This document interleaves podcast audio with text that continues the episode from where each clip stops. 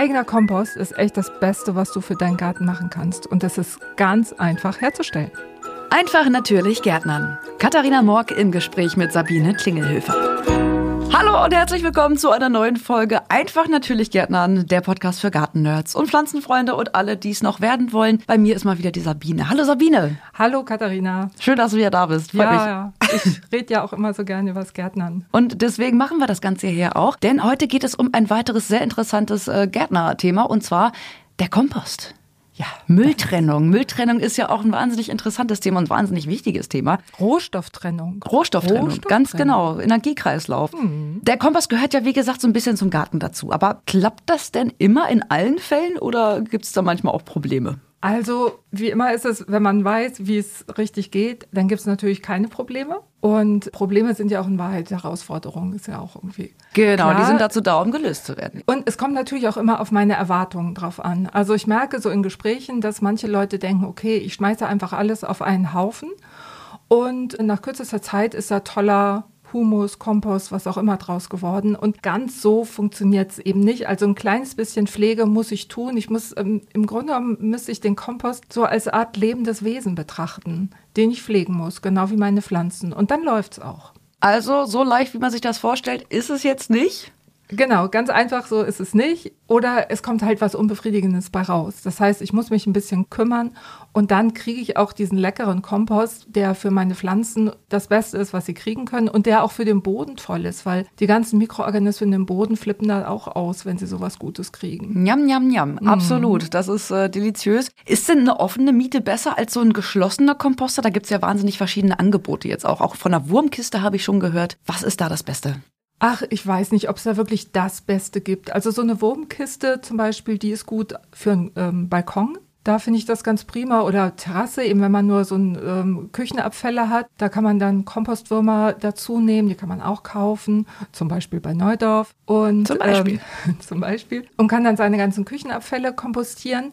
Wer im Garten kompostiert, der ist besser eben bedient mit entweder so einer offenen Miete oder einem geschlossenen Kompostsilo. Von Neudorf gibt es da den Thermokomposter Duotherm das hat beides seine Vor- und Nachteile. In so einer offenen Miete, da brauche ich relativ viel Platz.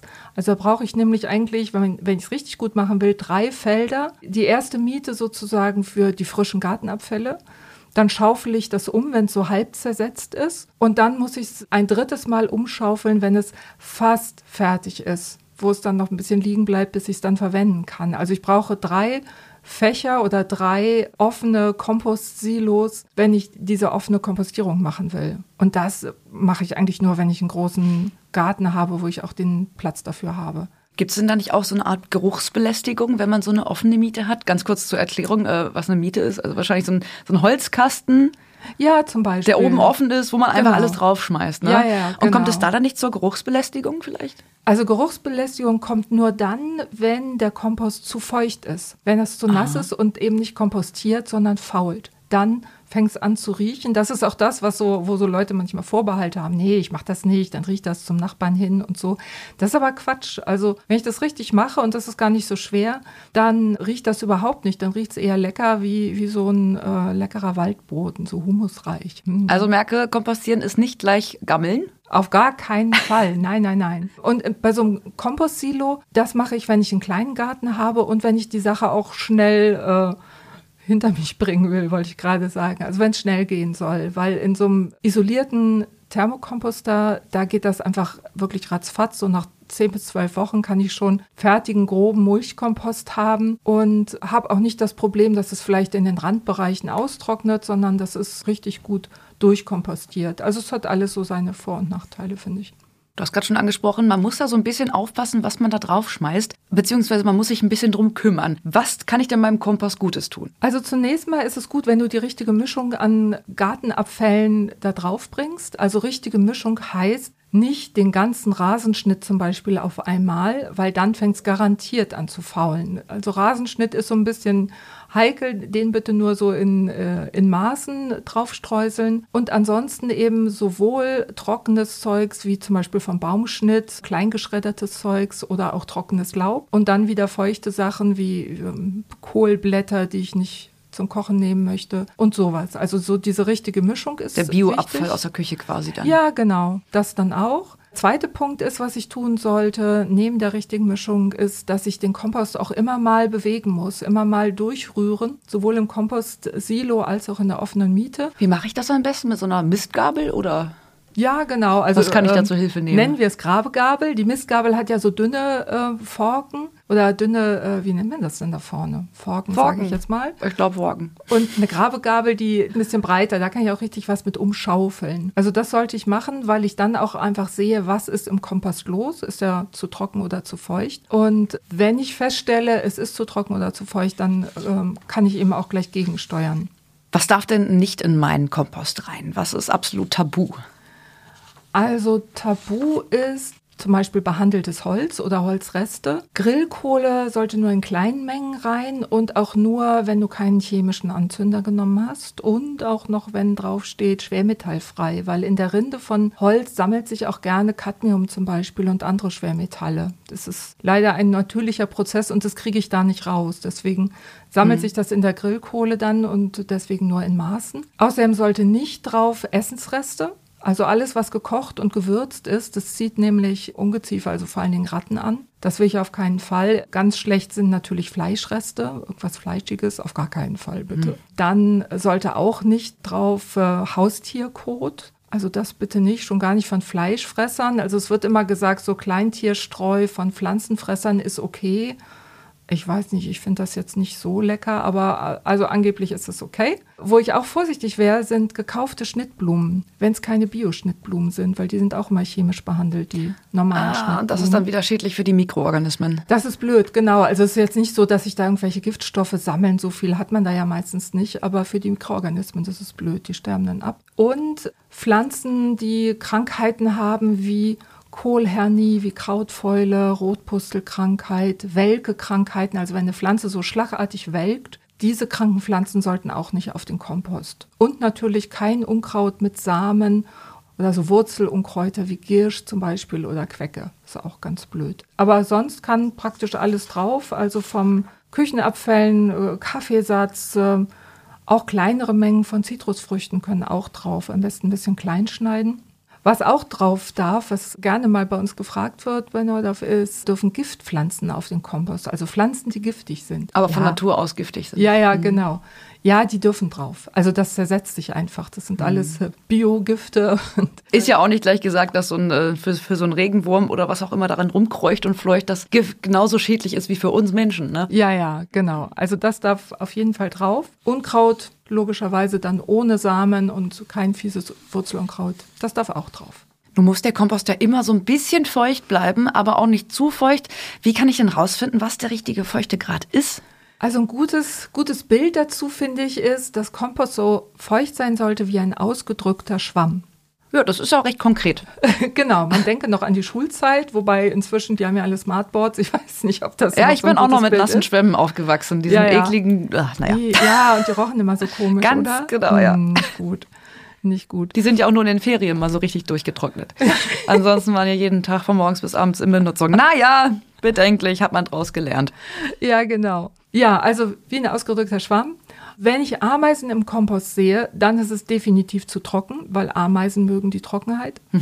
Und wenn er unangenehm riecht, das hatten wir ja eben gerade schon, dann ist er zu feucht. Und was mache ich dann, wenn das äh, zu feucht ist? Ja, wenn er zu feucht ist, dann natürlich erstmal nur trockeneres Zeugs reingeben, also keine super nassen Küchenabfälle.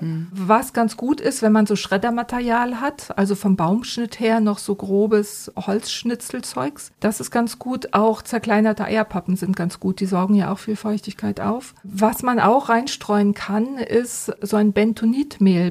Bentonit-Sandbodenverbesserer heißt das bei uns. Wollte ich gerade fragen, es gibt das bestimmt auch bei Neudorf. Zufälligerweise gibt es das von uns. Sehr schön. Genau, das ist so ein ganz feines Tonmehl. Das besteht aus ganz äh, noch kleineren, dünneren Schichten und zwischen diesen Schichten kann sich Wasser anlagern. Das heißt, es saugt richtig das Wasser gut auf. Das kann man gut machen und vor allen Dingen verhindern, dass Wasser auf den Kompost gelangt. Also in diesem regenreichen Sommer 2023, Hilfe, da tut man gut dran, eine Folie drüber zu legen, damit da nicht so viel Regen reinkommt.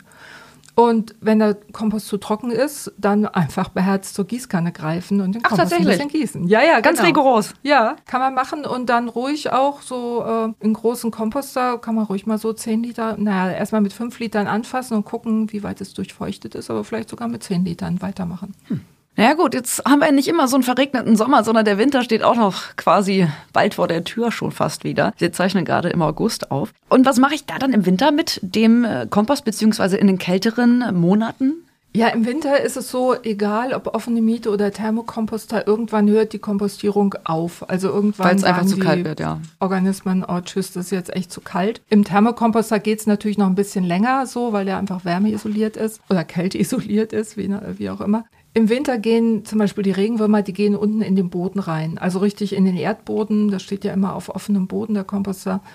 Und die gehen dahin, wo es keinen Frost gibt und kommen im nächsten Frühjahr auch wieder nach oben. Also das haben die schon gut, gut im Griff. Oh, so ein Thermo, entschuldige, dass ich dich unterbreche, aber so ein Thermokomposter, der ist unten nicht offen. Doch, der ist unten. Ah, super, dass du fragst. Weil der du ist hattest nämlich gesagt, der ist für den Balkon geeignet und mein Balkon hat ja natürlich äh, Steinplatten darunter. Ja, ne? nee, nee, nee, der ist nicht für den Balkon geeignet. Für den Balkon ist die Wurmkiste. Ach, die geeignet. Wurmkiste war das. Genau. Ja. Okay, Genau. aber was hattest du da gerade noch einzuwerfen? Beim Thermokomposter, der ist unten offen, wie gesagt, und Mhm. dann können eben die Würmer und alle anderen Viecher können nach unten in den Boden.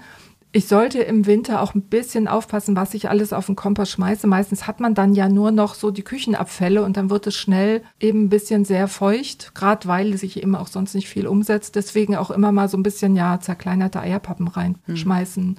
Das ist eigentlich ganz gut und auch immer mal so eine Handvoll Bentonit drüber streuen. Kommt auch gut, dass es nicht zu nass wird. Nun haben wir da ja nicht nur eine ideale Müllentsorgung, sondern wir wollen ja im besten Falle auch schöne, saftige Erde produzieren mit vielen tollen Nährstoffen. Wie, woher weiß ich denn, wann diese Erde fertig ist? Was ist so der perfekte Reifegrad? ja, genau. Wie beim schönen Brie. Hm. Äh, also im Grunde genommen, es muss alles, alles, was ich reingetan habe, muss richtig eine schöne braune Farbe haben. Also ich muss sehen, dass sich da schon was zersetzt hat. Und gerade beim Thermokomposter ist es so, das Material ist schon fertig, selbst wenn ich noch die Ausgangsstruktur erkennen kann. Also wenn ich noch erkennen kann, dass das mal ein Staudentrieb war und so, das ist ganz okay solange es schon so angerottet ist, weil dann sind auch noch alle Nährstoffe drin oder die meisten Nährstoffe drin. Wenn ich das so lange da drin lasse, also so zwei Jahre, bis das dann wirklich zur Erde geworden ist, da sind fast keine Nährstoffe mehr drin. Das ist zwar schöne Erde, aber ohne Nährstoffe und bringt meinem Garten nicht so viel. Dieser grobe Mulchkompost, den ich da gewinne, der ist super, den kann ich im Garten am besten verwenden, weil der die meisten Nährstoffe enthält. Ja, fantastisch. Und was mache ich dann damit? Also, Ja, wie, genau. wie bringe ich das dann ein? Worauf muss ich achten? Also das, das ist wirklich denkbar einfach. Du musst es nämlich gar nicht in den Boden eingraben, wie manche sich das so vorstellen, sondern du kannst es einfach auf deinen Boden ausbringen, ausstreuen und fertig. Die Organismen im Boden, die Regenwürmer, die holen sich schon, was sie davon gebrauchen können, die anderen auch. Also das vermischelt sich dann so mit dem restlichen Boden. Und Vielleicht sickern die Nährstoffe ja auch durch Regenfälle oder so so ein bisschen tiefer ab in den, ins Erdreich dann. Ja, genau. Könnte die Regenwürmer ziehen sich ja was in, die, in ihre Röhren runter und so. Also das ist auch eine sehr schöne Schicht zum Mulchen. Verhindert, dass der Boden mehr austrocknet. Verhindert, dass die Sonne so den Boden auch so aufheizt und so. Also es ist perfekt für den Boden. Kannst du in Gemüsebeete bringen, in Staudenbeete, also wherever, was dir gerade so einfällt. Und als Faustzahl etwa ein bis fünf Liter pro Quadratmeter kannst du ausbringen. Wenn man sich das so, so ein Litermaß mal vorstellt, hat man vielleicht so eine Um das mal zu veranschaulichen, wie hoch müsste der denn ungefähr sein von Zentimetermaß her? Also das sind maximal fünf Zentimeter. Das Ah, ist ja. jetzt nicht so eine richtig dicke Schicht. Und wenn ich im Gemüsebeet zum Beispiel Salat habe, braucht da nicht so viel hin. Aber alles, was Früchte trägt, wie Tomaten, Zucchini oder auch Kohlarten, da kann ich schon auf diese vollen fünf Liter pro Quadratmeter gehen. Die brauchen ein bisschen mehr. Am besten ist es auch, wenn du es im Frühjahr machst. So, Sabine, dann haben wir jetzt wieder eine ganze Menge Input von dir bekommen. Vielen, vielen Dank dafür erstmal. Hast du denn drei ultimative Tipps für uns, die das Ganze zusammenfassen? Ja, wie Was ist das gerne. Allerwichtigste beim Thema Kompostieren? Das Allerwichtigste ist unbedingt kompostieren, denn es ist echt ziemlich einfach. Zweiter Tipp ist, denkt dran, den Kompost immer mal umzurühren, um auch zu gucken, wie es dem so geht. Und das dritte ist, das Material möglichst klein schneiden, umso schneller zersetzt es sich nämlich. Okay, ich denke, das kriegt so ziemlich jeder hin, jede hin. Ich werde mich auch mal so ein bisschen informieren, vielleicht nochmal über die Wurmkiste für meinen Balkon tatsächlich. Ja, ja, mach mal, genau. Wenn ich jetzt doch noch irgendwie Fragen habe oder irgendwas anderes zu anderen Themen aufkommt oder so, wie kann man dich oder Neudorf denn erreichen? Ja, ich packe wie immer meine direkte E-Mail-Adresse gerne in die Show Notes und bin gespannt, was ihr noch so für Fragen habt. Freue mich über jene Nachricht natürlich. Dann könnt ihr euch auch melden auf dem Forum auf neudorf.de. Da haben wir ein Forum, wo ihr eure Fragen auch stellen könnt und entweder die Beratungskolleginnen von mir beantworten die oder andere User aus der Community. Und ihr könnt uns natürlich auch über Facebook und Insta eine Nachricht schicken. Dann kann ja gar nichts mehr schiefgehen. Dann wünschen wir euch auf jeden Fall ganz, ganz viel Spaß beim Kompostieren. Genau. Und bis zur nächsten Folge. Seid gespannt, was da dann für weitere Themen auf euch warten. Tschüss. Tschüss. Das war der Podcast Einfach natürlich Gärtnern mit Katharina Morg und Sabine Klingelhöfer. Mehr zum Thema gibt's auf neudorf.de.